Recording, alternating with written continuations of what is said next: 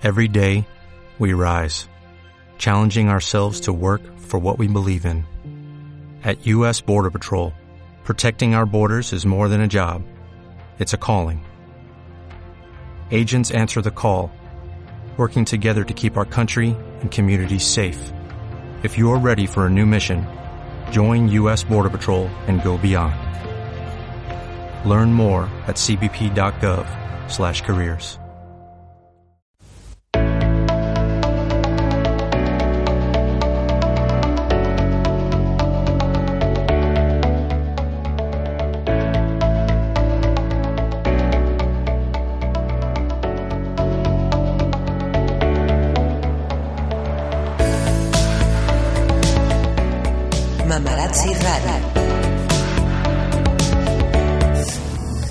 Hola, ¿cómo están? Yo soy Audrey Arronis. Estamos transmitiendo nuestro tercer episodio de Mamarazzi Radio desde Playa del Carmen para el mundo.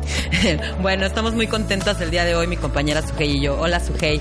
Hola, ¿cómo estás, Odri? Y hola a todas las mamarazzis que nos están escuchando desde casa, la oficina o desde donde estén. Mamarazzi Radio es para ustedes. Y bueno, estamos aquí. Yo soy Sujei Irazú. Muchísimas gracias por escucharnos.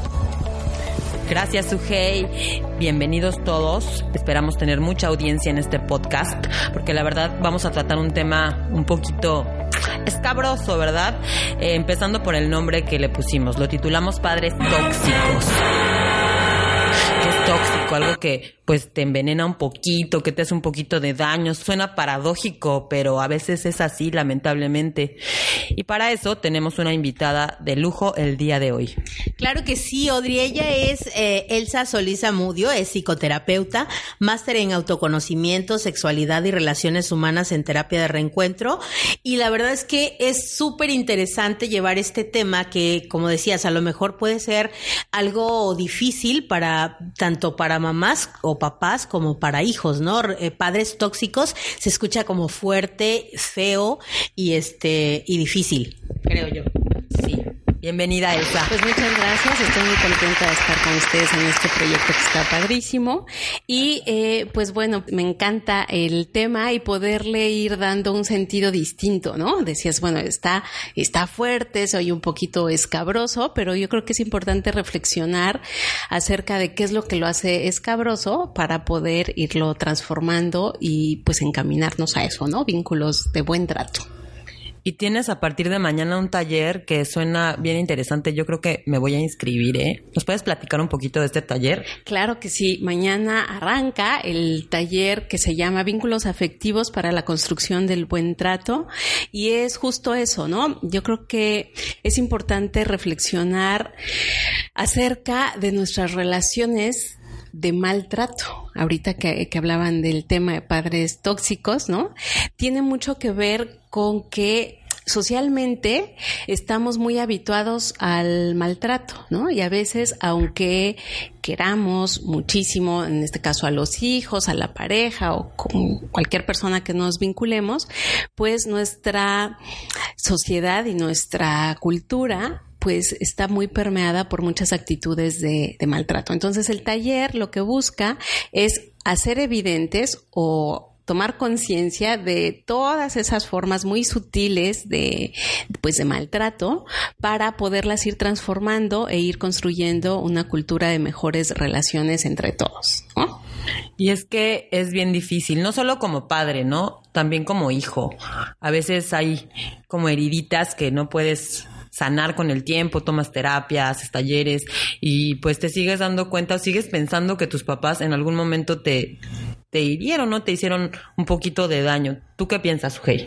Mira, yo, yo creo que, como decía Elsa al principio, no, como que no nos cabe en la cabeza tener, por ejemplo, a las mamás en este caso, tener como un maltrato hacia los hijos, porque siempre decimos, bueno, las mamás buscamos siempre lo mejor para nuestros hijos y buscamos siempre esa, esas técnicas o esa manera, incluso acercarnos a este tipo de, de programas, de plataformas y de todas las cosas posibles, libros, audiovisuales, todo lo que sea eh, necesario para llevar a eh, una maternidad saludable, digamos, que tengamos ese vínculo afectivo con nuestros hijos, que aunque nos estén desesperando, pues bueno, darles nuestra mejor parte y no, y, y decir, bueno, no les voy a pegar o no les voy a, maltratar, no les voy a enseñar a lo mejor a repetir patrones de un, de un sistema que a lo mejor me educó a mí, ¿no? Entonces, eh, yo creo que no habría de repente no nos ponemos a pensar cómo podemos ser esta palabra que decíamos al principio tóxicos y que se transforme como en, en esos vínculos del buen trato. O sea, ¿cómo podemos, ahí va la pregunta, ¿cómo podemos llegar a lograr estos vínculos de, afectivos que sean sanos, que no nos afecten tanto a los padres, a las madres, a, a, los hijos y a nuestras parejas mismas, ¿no? Claro, y, me encanta la pregunta porque, porque cuando pensamos en el cómo, ¿no? Suena, bueno, a mí me, me encanta la idea de tratarnos bien, pero cuando revisamos el, el asunto, decías, ¿no? Hace, hace un rato, pues a veces repetimos patrones, ¿no? O no queremos repetir lo que vivimos, a lo mejor un maltrato explícito, ¿no? Que pueden ser golpes, este, no sé, malos tratos en general de manera muy evidente y entonces vamos como al otro lado, ¿no? Es decir, a sobreproteger y entonces que no les pase nada y también es una forma de maltrato, ¿no? Entonces, el reto está en encontrar un equilibrio entre esos dos extremos. Ahora, ¿cómo lo hacemos? Primero, a mí me, gusta mucho acercarme al tema del, buen trato, reflexionando primero en la idea de que eh, no existe una palabra, es más, como tal, no existe la palabra buen trato. Si ustedes la, buscan, es una palabra eh, compuesta. Entonces, dicen por ahí, lo que se, no se nombra no existe. Y en realidad, aunque nos suene muy padre, lo que les decía hace un rato es que nuestros modelos de referencia, aunque no sea esta violencia explícita, son modelos de malos tratos. De manera muy sutil, pero están ahí, ¿no? A veces, por ejemplo, por ejemplo, eh, no sé, ¿no? Pensando en el ámbito escolar, ¿no? A veces los papás dicen que esté con esta maestra que es súper exigente y se los va a traer así. Y sí, se los va a traer cortitos, pero no, a lo mejor no porque sea muy buena maestra, sino porque lo que está infundiendo en los chiquitos es miedo. y es una forma de maltrato que a veces se relaciona con disciplina, por ejemplo. Y bueno, solamente por poner un ejemplo de las cosas que validamos y que no les damos una mirada o no, no la permeamos con esta idea de que eso puede ser un, un maltrato, ¿no? Porque, pues porque así lo hemos aprendido, la disciplina pues así se impone, etcétera, etcétera. Entonces, el pensar en el buen trato es empezar a echar creatividad al asunto. Sí, porque te decía, no es irnos del otro lado, porque pues entonces no hay límites, que es una forma de maltrato también, ¿no? Eh, de repente, pues en el ejercicio de la maternidad, paternidad, pues a veces es como, ¿y ahora cómo le hago, no? Con, con que niño, ¿no? O cualquier forma de vínculo, pero eh, pues yo creo que algo muy importante es, primero, ir desestructurando como estos patrones de los que hablabas hace, hace un rato, ¿no? Es decir, cómo vamos desarmando ese aprendizaje para poder ir inventándonos, porque les decía, lo que no se nombra no existe, inventándonos una forma diferente de tratarnos. Ajá. Y ese buen trato no significa ser buena onda. ¿No? O ser permisivo con todo lo que ocurra, sino poder hacernos de herramientas y de estrategias que nos permitan primero cuidarnos a nosotros mismos, para poder establecer relaciones más equitativas, más gozosas, más equilibradas, más sanas, ¿no? entre padres y madres, hijos e hijas, eh, maestros, maestras, parejas. finalmente, como seres humanos necesitamos esos vínculos, pero necesitamos como resignificarlos para podernos tratar de manera diferente. Y es que a veces no nos damos cuenta de cuáles son esas actitudes que van que están fuera del buen trato, ¿no? Que en esta ocasión le estamos llamando tóxicas, ¿no? Actitudes tóxicas. Por ejemplo, eh, cuando tus papás te dicen, ay, estás muy gorda, te tienes que poner a dieta, ¿no? Este, necesitas hacer algo, porque si no, no vas a conseguir alguien que te quiera, ¿no? cosas de ese tipo que a lo mejor los papás nos dicen con el afán de, pues, de hacernos un bien, o por lo menos eso piensan ellos, y en realidad son cositas que nos van hiriendo, ¿no? Por dentro, porque lo que nos dicen nuestros papás, en verdad tiene peso, nos marca, ¿no? Y, y, y pues pesa mucho, y en realidad ese tipo de actitudes son las que pienso yo que deberíamos que concientizar, ¿no? Porque, como bien decían en un principio, son patrones que se repiten y que se normalizan, ¿no? Como mencionaba eh, Elsa hace un momento. Ahora, Elsa, yo creo que la, esa resignificación de la que hablas va un poco más con nosotros mismos, ¿cierto? Porque los vínculos, ya hablando de vínculo, ya hay una, una relación entre dos o más personas, pero esa relación yo creo que tenemos que sanarla primero con nosotros mismos, no nos damos, a veces no, no, como que no nos ponemos ahora sí que la mente en blanco y decir, a ver, ¿quién soy yo? ¿Qué estoy haciendo? ¿Cómo me quiero? ¿Cómo me procuro? ¿Cómo me busco realmente para ser una persona sana? ¿No? Y, y todo esto que decías, Audrey, de, de lo que nos, nos cala, porque, porque las palabras que nos dicen nuestros padres, eh, nuestra familia o el núcleo en el que vivimos, la verdad es que sí nos, nos, nos llega, ¿no? Y, y ahí las traemos, las traemos como espinitas cargando y eso nos va haciendo una mamá, un papá, una pareja, una hermana, una hija que tiene estos problemas que se vuelven tóxicos al final de cuentas. Claro. Y, y lo que comparten ambas voy a empezar por, por, el comentario que hacía Audrey, ¿no? es bueno, por ejemplo, estos comentarios de los papás, ya estás muy gorda, ponte a dieta, también están enmarcados en ciertos valores y mensajes sociales, ¿no? Por ejemplo, pues con esta cuestión eh, de la estética, ¿no? Uh -huh, de belleza, eh, son valores que están para que podamos acomodar un poquito la idea, como insertados en lo social, ¿no? Que digamos que es el ámbito como más amplio en donde está incluido todo, ¿no? Entonces, es la primera dimensión de la que voy a hablar, lo social. Eso social permea lo relacional, es decir, estas relaciones que tenemos más cercanas, que es con la familia, directamente con nuestras figuras filiales, la mamá y el papá. Y esto va aterrizando en lo que en lo que comentaba Sujei, en lo individual. Entonces traemos y nos imaginamos todo esto como un conito, pues traemos todo ese bagaje de mensajes, creencias que aterrizan en lo individual y que entonces van influyendo en cómo nos percibimos a nosotras mismas.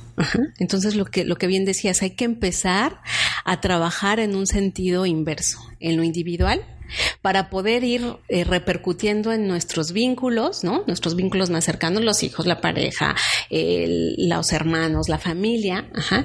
Y si se puede, y esa es la intención, pues llegar también a lo social, ¿no? A, ir transformando como, como ciertas creencias que, que, bueno, pues estamos viviendo en estos momentos, situaciones de violencia y de maltrato muy evidentes, pero que se empiezan a gestar desde allá, ¿no? Uh como dicen por ahí, si cambio yo, cambia el mundo, ¿no? Y eso es muy cierto. A ver, Elsa, yo te quería preguntar algo. Eh, regresando al tema de los papás que a veces nos hacen daño, ¿qué actitudes piensas que son repetitivas eh, en los papás que ni se dan cuenta y que les hacen mucho daño a los hijos? Pues yo creo que, que estas expectativas de, bueno, pues a lo mejor de, de esperar que hagan lo que desde su esquema mental es lo correcto, ¿no? Ajá. Es decir, bueno, a lo mejor si, eh, no sé, si la tradición en la familia es ser médico, ¿no? Entonces esperar que el hijo repita eso, ¿no? Porque es lo mejor, o que estudie, o que, o que entre como a una, a un esquema que pues a lo mejor les funcionó a ellos, pero no necesariamente a los hijos, ¿no? Entonces yo, yo creo que lo que nos lastima en general eh, es la expectativa. ¿No? Esperar que sea de determinada manera, que haga o que reaccione como, pues de acuerdo a mi modelo mental, ¿no? A mi esquema. Y eso pues lastima mucho porque finalmente, pues independientemente de la relación que establezcamos, pues somos seres individuales, ¿no? Entonces, pues bueno, pues por ahí, ¿no? O, o, creo que otra cosa que ocurre mucho es que proyecten en los hijos como sus propios anhelos. Eso te iba a decir, como que esperamos tal vez que vivan una vida que a lo mejor anhelamos, como decías, pero no es realmente la que ellos quieren, ¿no? O que desde pequeñitos, los que tenemos hijos pequeños, digamos, bueno, te meto al ballet o te meto a karate o te meto a, alguna actividad que a nosotros nos llena y nos gusta y que nos gustaría que nuestros hijos, porque la verdad es que sí, como papás nos vemos, no sé, a mi esposo le gusta el, béisbol, o sea, muere por el béisbol, es jugador de béisbol, pero a mi hija no le gusta, por ejemplo, y aunque ella vaya todos los domingos y se despierte temprano y tal, no lo disfruta, ¿no? Tal vez, y estoy eh, como mamá a lo mejor eh, dándole ese gusto a mi pareja, pero no, no, no, a lo mejor cegándome un poquito en lo que realmente quiere mi hijo, ¿no?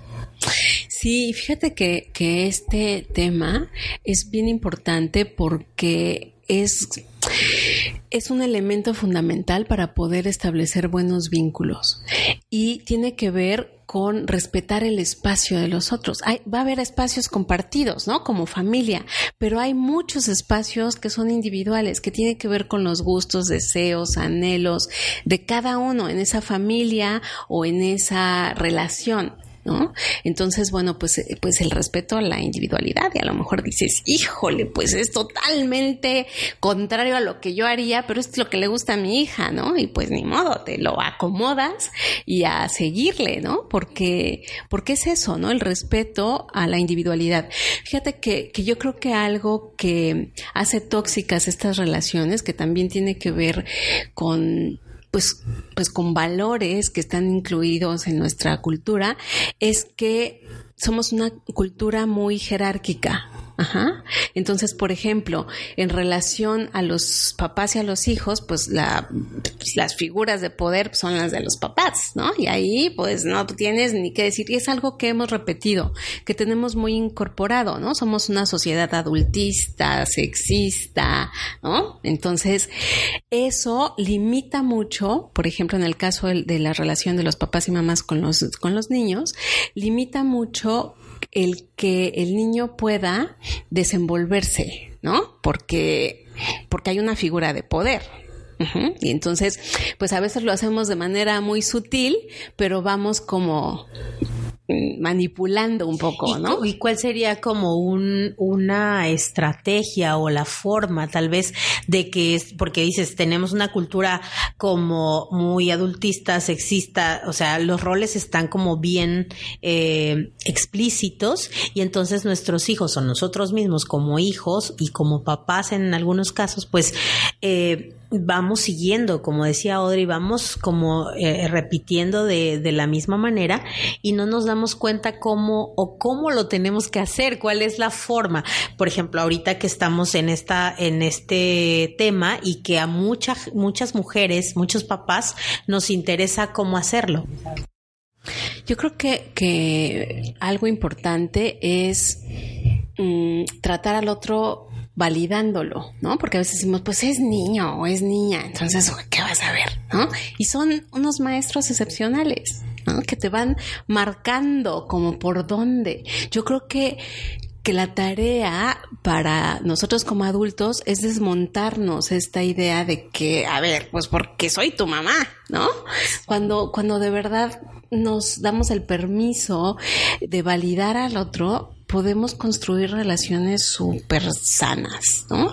Yo, yo he visto mucho, por ejemplo, mm, que le preguntan al niño, ¿tú qué vas a comer? Y contesta la mamá, ¿no? Si a ver, pues le están preguntando al, niño, ¿no? Como darles ese espacio, ¿no? A veces, eh, ¿qué se quieren poner de ropa, ¿no? Y los niños, bueno, pues que quieren poner lo que les gusta. Y a veces esta cuestión de, ay, no, pero no se le ve bien, ¿no? Dices, pero si se siente bien, ¿por qué no? ¿No? Entonces, bueno, creo que, creo que es esto, ¿no? El, reto es como soltar esta, esta idea de, pues, finalmente, de sentir que tenemos la razón, que eso tiene de fondo, pues, una relación de poder, ¿no? Entonces, claro, como adulto habrá cosas en las que les tienes que acompañar porque son pequeños, pero eso no quiere decir invalidarlos. ¿No? Ni, ni, a los niños, ni a la pareja, ni a nadie. Y a veces no lo hace, no invalidamos conscientemente, pero inconscientemente lo que queremos es validar nuestro punto de vista. Y al, al querer validar nuestro punto de vista, estamos invalidando al otro. Fíjate que como que me vino a la, a la cabeza así eh, la parte esta de, eh, mamá, me quiero poner tal cosa. Y tú dices, ay, bueno, es que no combina. Pero lo mismo hago con mi pareja, por ejemplo. De repente me dice, ay, así me voy. Ay, ¿cómo vas a ir así, no? O sea, no, a mí no me gusta, pero estoy validando como mi punto de vista. Parejas tóxicas. No, no El que sigue. no, siguiendo con las actitudes tóxicas, también se me viene a la mente, pues, esos papás que luego chantajean, ¿no? Que, que dicen, ay, yo soy tu madre, yo soy tu padre, me debes la vida, entonces, ¿cómo es posible que te hayas ido y me hayas dejado? O yo necesito, yo te necesito aquí porque yo te di la vida. No sé, cosas así, ¿no? Que, que es frecuente escuchar. Mis papás nunca me han dicho eso, eso sí, sí lo aseguro, pero sí he escuchado que otros papás lo hagan, ¿no? Y se me hace que también es una, una actitud muy, muy feita, ¿no?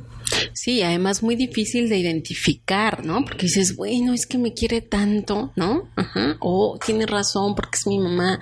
Y, es una forma muy sutil de, de maltrato, ¿no? De control. ¿no? Entonces, y creo que también tiene de fondo, pues, este tratar de defender nuestras, nuestras expectativas, ¿no? Es decir, espero que como mamá, pues mis hijas o mis hijos me acompañen siempre, ¿no? Porque yo les di la vida, ¿no? Y dices, híjole, pues, pues un poquito este... Como la película de como agua para chocolate, ¿no? Se me vino a la mente. Ándale, es que cargarnos con esas culpas que no nos damos cuenta y que ahora que somos padres y mamás también, este, como decía Audrey al principio, o sea, nos, nos ponemos como, este, como piedritas en el camino que a lo mejor inconscientemente, pero nos van eh, haciendo parte de nuestra, de ahora sí que de nuestra roca que vamos cargando en la espalda. Y finalmente creo que esa parte que traemos como esa carga, esa, este, esas culpas, esos chantajes, esos señalamientos de los padres que en alguna vez fueron tóxicos con nosotros, pues los vamos a llevar a, a los, al, a nuestros hijos también. Entonces creo que es como parte de, como decías, es, es, es eh, ir quitándote pedacitos de lo que traes, ¿no? Claro. Y, y ahora sí que con la confianza de que si lo aprendimos, lo podemos desaprender. Y eso a mí me parece maravilloso, ¿no? Me parece importante porque a veces el, el estos patrones los hacemos tan nuestros que sentimos que pues ya así somos, ¿no? ya, ni cómo hacerle. Pero no, o sea, sí, sí requiere de un compromiso y de un trabajo personal fuerte, ¿no? Fuerte en el sentido de, de de verdad tomar responsabilidad para deshacernos de todas estas ideas, pero es posible, ¿no? Yo creo que en este sentido, pues nada, nada es determinante. ¿no? Nada es determinante.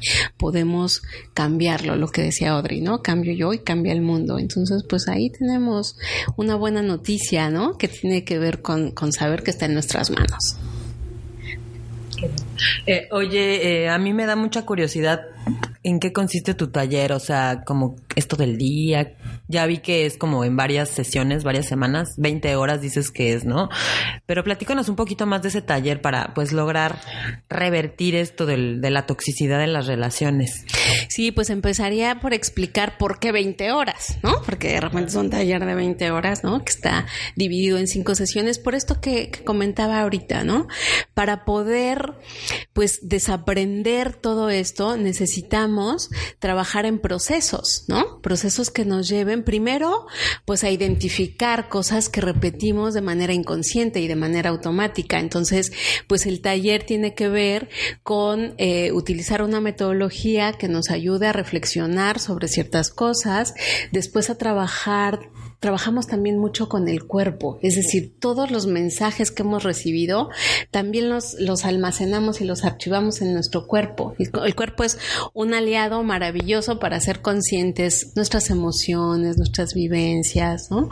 Entonces, bueno, pues nos hacemos ahora sí que de herramientas emocionales, cognitivas, corporales, que durante esas 20 horas, pues vamos a estar un poquito llevando como a la vivencia todo lo que hemos estado platicando aquí en relación a, cómo eh, aprendemos a, vincularnos, lo vamos a estar trabajando en esas 20 horas para poder desde lo vivencial y desde recoger la experiencia de las personas participantes en el taller, pues ir como desmontándonos estas estructuras e ir construyendo como grupo estas alternativas que nos encaminen a, al buen trato, ¿no? Que les decía hace rato.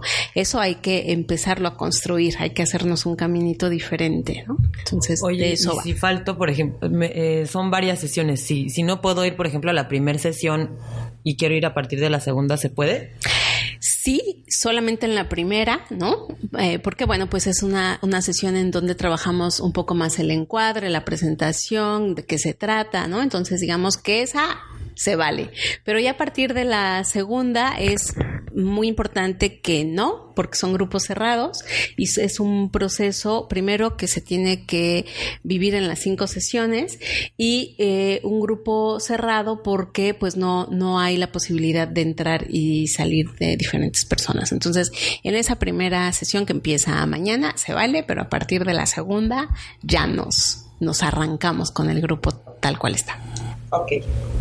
now Oye, Elsa, y para finalizar, como tú, tú nos darías como unos consejos a las mamás, eh, cómo lograr estos vínculos afectivos del buen trato para no tener esos papás tóxicos, parejas tóxicas o hijos tóxicos incluso. Pues bueno, recogería lo que hemos estado reflexionando, ¿no? Y que aquí mismo ustedes están dando. Primero, pues a las mamarazzis que se abran ese espacio de autoconocimiento, de autoescucha, porque en la medida en que nos volteamos a ver nosotras con una mirada más gentil, podemos ser más gentiles con nosotros, ¿no? Entonces darnos esa, esa oportunidad. Después, lo que les decía, validar al otro como auténtico otro, ¿no? Si, si es niño, si es a la pareja, si es a la amiga, ¿no? Como, pues tratar, bueno, este sería como el tercer punto, de soltar un poco nuestro punto de vista. ¿No? De soltar, relajarnos un poco en este aferramiento a defender lo yo mío y para mí. Creo que eso, híjole, nos aligera muchísimo la, la tarea. Y, y tener la, la confianza de que soltar el control y el poder no nos hace menos eficientes como mamás, ¿no? Entonces, yo creo que es tener la certeza de que otro mundo es posible, ¿no? Y eh, pues tener la confianza en ello, ¿no? Entonces, bueno, pues creo que esos serían como algunos puntos. ¿Dónde te podemos encontrar? Bueno, pues eh, yo soy Elsa Solís, mi número de teléfono es 984-120-5792, en Facebook como Crecer con S y bueno, pues ojalá les vea mañana en el taller, iniciamos mañana 19 de mayo a las 9 de la mañana en el Instituto de Talento Humano y Liderazgo en Avenida Constituyentes y calle 90. Perfecto, pues a mí sí me interesa bastante, ¿eh? suena, suena, suena muy bien. Y bueno, eh, descubrimos cosas muy importantes. Creo que es hora de autorreflexionar, mamarazzis. Creo que es momento de, de, cambiar, de ofrecerles mejores cosas a nuestros hijos que, la, que las que nos dieron nuestros padres.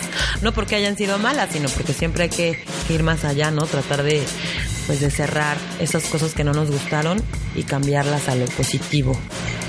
¿Sabes con qué me quedo? Me quedo con el de relajarme un poco como mamá, porque en el día a día estamos como tan preocupadas por ser mamás, por ser buenas mamás, ¿no?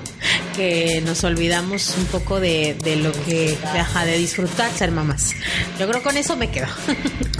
Pues bueno, Mamarazzi, platíquenos aquí en las redes sociales de Mamarazzi qué les pareció este, este episodio, platíquenos sus experiencias con sus papás, con sus hijos. Y bueno, nos vemos la próxima. Muchas gracias por escucharnos y coméntenos qué temas quieren, eh, qué quieren, qué temas quieren que, que hablemos posteriormente. Les mandamos un gran saludo, un abrazo. Besos, mamarazzis.